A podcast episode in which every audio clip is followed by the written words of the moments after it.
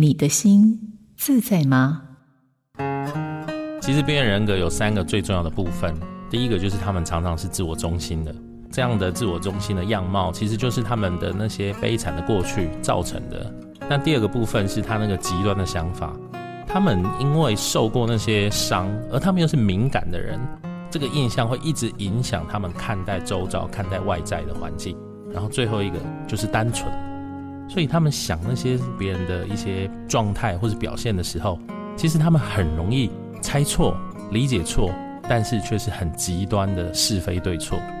就是也很像小孩子，要么你是坏人，要么你就是好人，他们没有灰色地带，所以他们在看待这些东西的时候，就是会变得非常的极端跟片段。我是点亮心灯智商中心心理师李迅维，印心电子陪您觉察自己。关照这颗心，好家庭联播网，中部地区古典音乐台 FM 九七点七，